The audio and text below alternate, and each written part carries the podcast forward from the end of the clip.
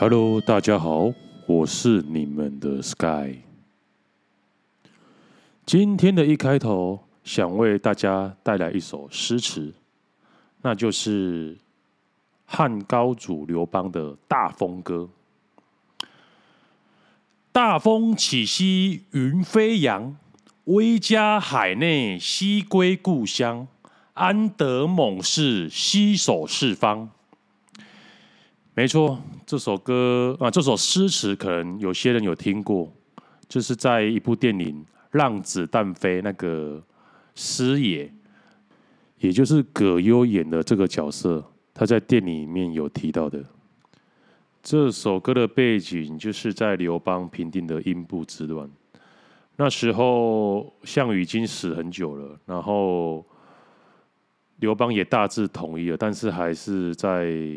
诶，国境之内出现一些叛乱，然后刘邦就是必须要御驾亲征，然后他平定了英布之乱以后，回到了故乡沛县。大家知道他故乡在沛县嘛？他在跟一些昔日的好友酒酣耳熟之之时，边唱，然后把这首歌编出来。这首歌因为气势恢宏，所以得以流传千古。就在这些这边给大家介绍一下。好，今天就想来跟大家聊聊我买第一间预售屋的经验。我记得那时候是民国一百零四年的时候，哇，距离现在也差不多七年前了。就有一天呢、啊，跟 H 聊天呢、啊，他说他最近买了天天微笑。是由那个新龙腾盖的。好，这边先简单的介绍他一下好了。之后他可能会在我的故事里很常出现。H 吼，人称蓝子王，不知道是他自称的还是别人叫的。所以哦，他也是拿着这个蓝子王的这个招牌哦，就是到处招摇撞骗呢。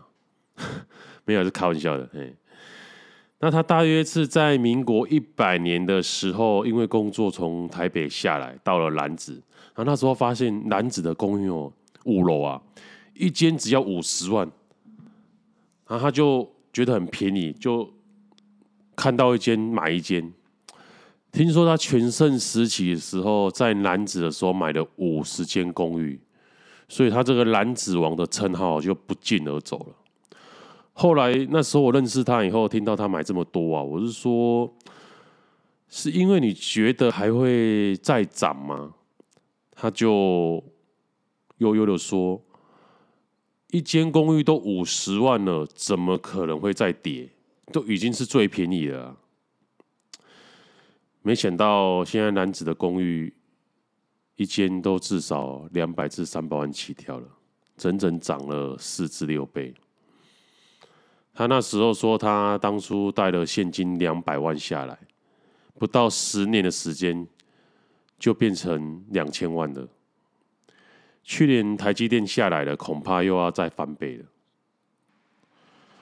后来楠梓就开始盖预售屋了，预售屋那时候预售屋超每坪超十三万，跟那时候的楠梓的中古屋每坪差不多五万左右。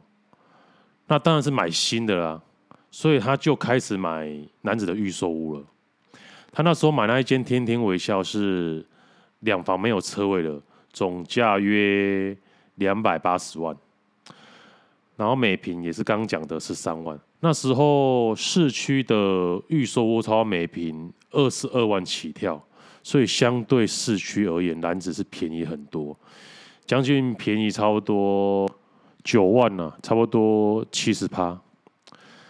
那当时我也没有买过预售屋啊，我就很好奇啊，很好奇去看看啊，说我想去看看，然后顺便探探价格，看跟他买的有没有，看那边有没有降价，然后我就找了个时间过去了解。那建安是在楠梓建仁医院的附近，应该是旁边的，在旁边而已。然后那这是去找代销，哎，代销中心也是在附近。就是说询问的最低价也差不多两百八十万左右，我就问，就把这个看完以后就跟 H 讲，他说那不然就再等看看，如果建商卖的不好，那可能会再降价，那时候降价价诶再买就好了，因为重点是要买的比别人便宜，如果买的比别人便宜的话，就可以立于立于不败之地了。后来这件事情我也渐渐的淡忘了。然后突然有一天晚上，我的电话突然响了，一看原来是 H 打给我，他就跟我讲说，天天微笑有人要转卖，可能可以便宜买到。他据了解，就是因为好像原来有一个买家他已经买了，但是他觉得篮子不会涨，所以想要解除契约。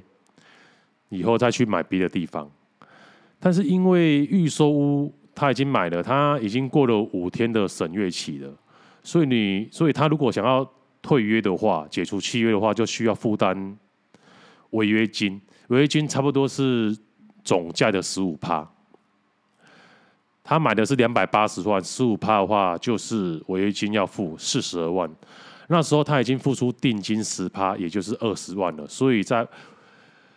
所以需要再付出二十二万，但是他不，诶、就是不想要，就是赔钱啊。于是他就叫代销公司的人帮他想办法，然后代销公司就帮他联络其他的买家，看有没有人想要想要承接的、当然了，如果就是承接方如果可以便宜买到的话，才会愿意买啊，不然谁要买？不然这样谁要买？直接去跟建商买就好了。然后 H 原本就买天天微笑了，所以代销公司也有打给他，问他想不想买，可以便宜差不多十万块可以买到，但是必须快一点，不然可能会被别人买走。然后那一天晚上，因为他那人在台北，于是他就是打电话给我，叫我借他十万块去帮他签约，因为他想再买。但是他说，如果我去了以后想要买的话，我就是就给我买，然后就考虑了很久。我依稀记得那一天晚上的天气很糟，整个天空狂风暴雨，然后闪电、雷电交加，然后隔壁的狗吼一直在吹那个本高雷啊。大概是这种情形，然后我就那时候天空在下着雨啊，然后我走出屋外啊，让雨打在我身上，我就默默淋着雨，然后心里呐喊着：难道这个是天意？天意到了吗？考虑十分钟以后，我就打给我的金主，哦，也就是我爸，跟他说明这件事情，他说可以的话可以买。然后我，于是我就当下马上出门了，去提款机提了提了十万块，然后浩浩荡荡的前往楠梓了。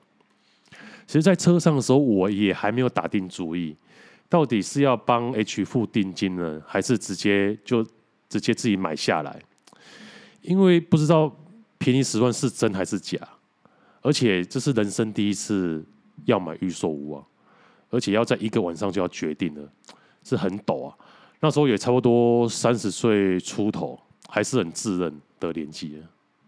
然后到了现场，就见到了原买方跟代销公司的人，观察一下现场的气氛，感觉不是诈骗。于是当下就决定要买了，因为那时候想起了一本书，叫做《塔木德》，它塔木德相当于是犹太人的圣经。里面有一句话讲到说：“当机会来临时，不敢冒险的人都是平庸之辈。”于是当场我就拿出十万块给原买家。他本来要赔违约金四十二万，现在他反而拿回十万，一来一回，他少损失了三十二万。而事后呢，他也包了五万块给那个代销公司的。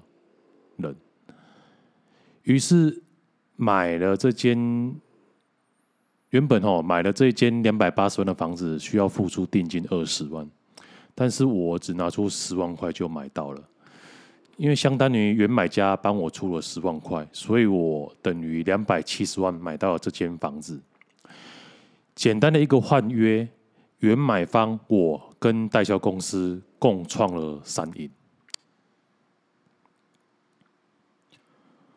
好，来补充一下几个知识点。如果原买家加价卖给我的话，他需要缴什么税？这个答案是财产交易所得税，他需要去申报。但是这个案例因为他没有赚钱，所以就不用申报了。啊，如果是他有赚钱，然后没有申报，然后现在被查到的话，会不会受罚呢？哎，不会，因为这个转让契约是在一百零三年转让的，已经经过七年的核课期间了。刑法的杀人未遂有追溯期间三十年，而税法则有核课期间七年的规定。然后从一百一十年七月开始，预售屋买卖。也是要申报房地合一税的。顾名思义，说房子跟土地都要课税。而之前的旧制，是预售屋买卖只需要申报房子的所得，因为土地免税。然后这间预售屋，因为去年台积电要来高雄建厂，已经实价登录成实际的成交价已经来到了五百八十万了。好，下面我们就来分析看看一下报酬率多少。我们先算一下每个月出租的报酬率啊。报酬率就是用你的收入，也就是你的收入，我有时候就是租金嘛，收入减掉费用，那费用就是支每个月支付出去的利息，然后再除以你的本金，就是你的成本。成本就是。买价是两百八嘛，头期款二十趴就是五十六万，五十六加上你的家具店二十万，然后代收款十六万，所以你的成本当初是拿出九十二万，然后你的收入这间诶房子每个月可以出租到一万五，一万五扣掉你每个月的利息。你个月每个月虽然付出这间贷款是两百二十四万呐，然后本加息是八千呐，但是你实际付出的利息是三千块，所以这边是租金一万五，扣掉每个月利息三千，再乘以十二，因为算一年的报酬率都是算一年的，再除以九十二万，就是租金报酬率相当是十五点六趴。可以用笔，诶，回复听，然后抄下来，这样你比较有感觉。然后我们再来算，如果你现在这间房子卖出去，可以拿回的报酬率是多少？跟刚刚的租金报酬率不一样哦。现在如果卖掉五百八十万，扣掉你原本的成本两百八十万，就是你可以赚三百，再加上你的租金收入。你出租五年嘛，租金收入，但是要扣掉你的利息哦，一万五扣掉三千，乘以十二个月，再乘以出租五年，所以等于是三百四十八万，三四八再除以你刚刚的成本，算出来是九十二，等于三点七，也就是三百七十八。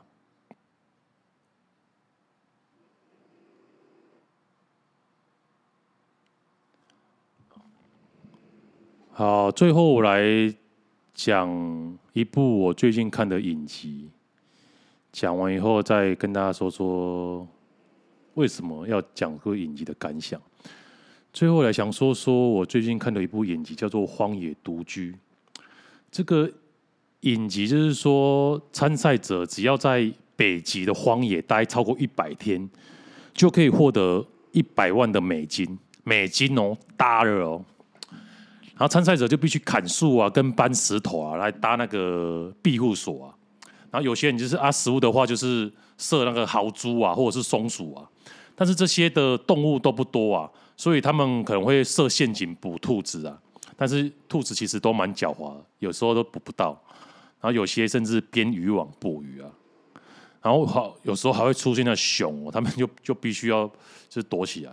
但熊，我感觉熊好像也不会主动攻击人啊，你可能保持冷静，而且他们身上有带一种类似驱赶熊的那种鸣笛，然后熊听到那个鸣笛，可能就会走了。他甚至如果熊真的要攻击他们，他可不可以可以马上呼叫节目组来搭救他们。这是比较遇到看到这情形比较紧张的，看到熊的时候就会跟着他很紧张。然后有个参赛者叫做罗兰呐。他就是撒网好几天呐、啊，都没有捕到鱼啊，所以他只能吃植物一些浆果充饥啊。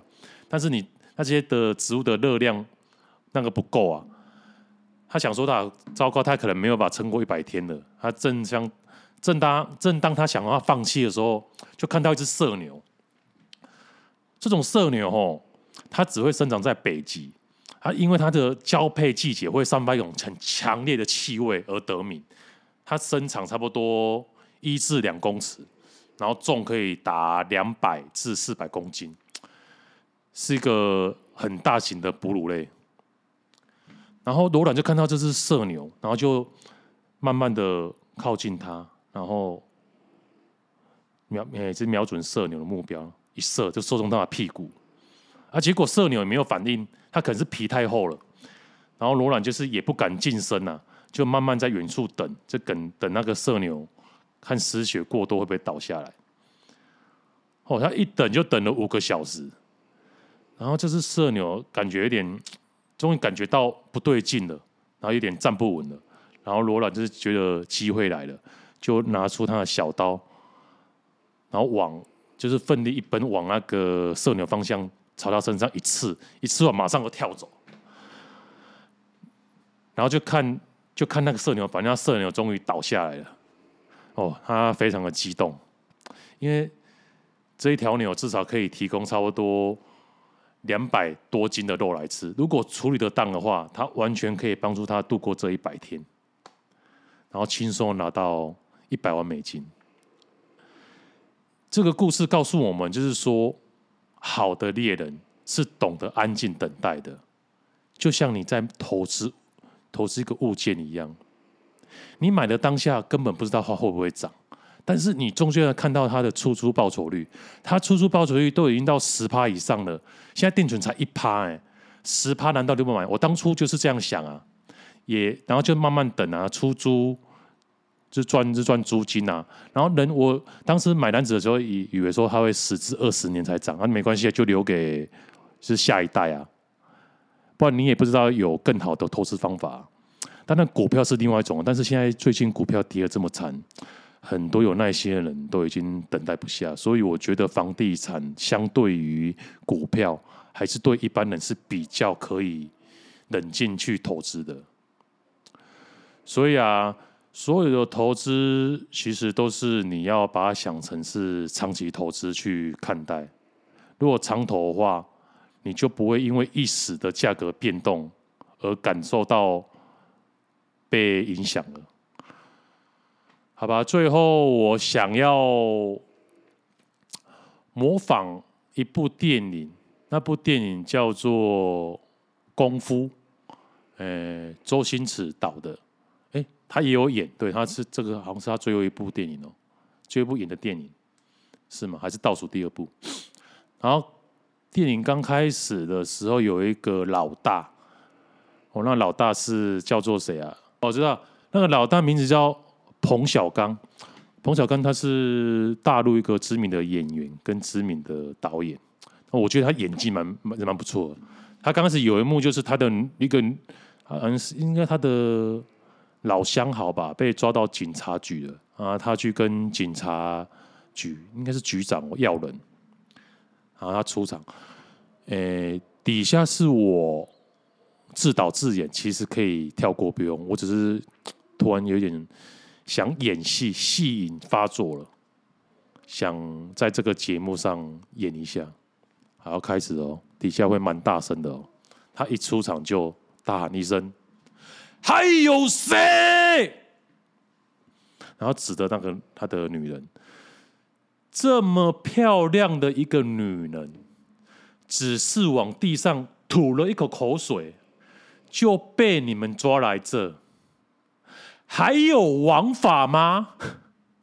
还有法律吗？我觉得他开场这一幕戏演得很棒，所以就是想模仿他一下。This is Sky. See you next time.